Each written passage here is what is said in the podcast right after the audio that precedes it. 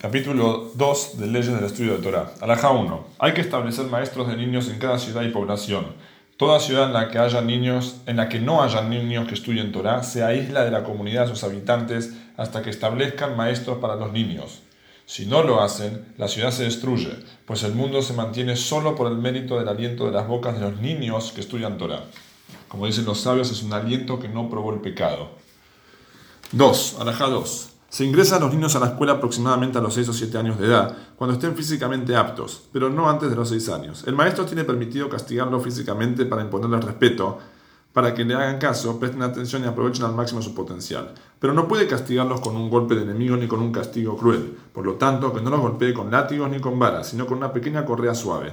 Ha de sentarse y enseñarles durante todo el día y una parte de la noche para educarlos a estudiar de día y de noche que los niños no interrumpan su estudio en absoluto, excepto en las vísperas de Shabbat y de festividades al finalizar el día, es decir, después del mediodía y durante las festividades mismas. Pero en Shabbat, que no estudien un tema por primera vez, explica acá porque puede ser difícil y molesto para ellos, sino que repasen su estudio aunque sea por primera vez. No se debe interrumpir el estudio de los niños ni siquiera para la reconstrucción del gran templo.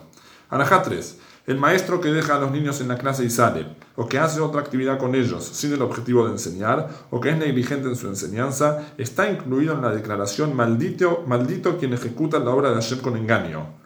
Por ello, no es adecuado designar como maestro, sino a quien sea temeroso de Hashem y que enseñe mucho y sea experto en enseñar con meticulosidad, para que los niños entiendan bien. Aleja 4.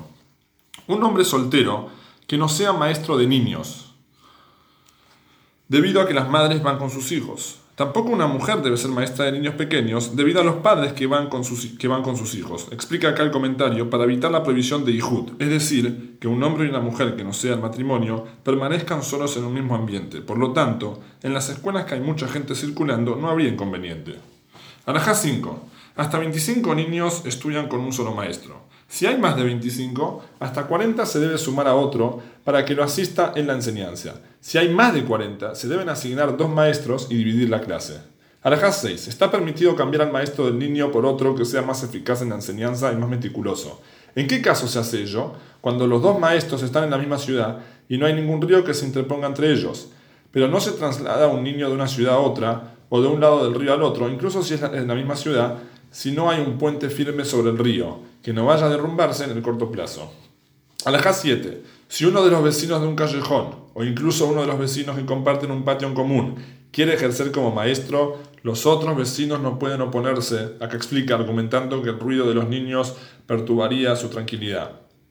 Asimismo, si un maestro ve a un compañero abrir una escuela al lado de la suya para que vayan allí otros niños, o incluso para tomar de sus alumnos, no puede oponerse argumentando que daña su sustento. Como expone, Hashem deseó en aras de su justicia que la Torah se incremente y sea gloriosa, es decir, cuantas más escuelas, mejor.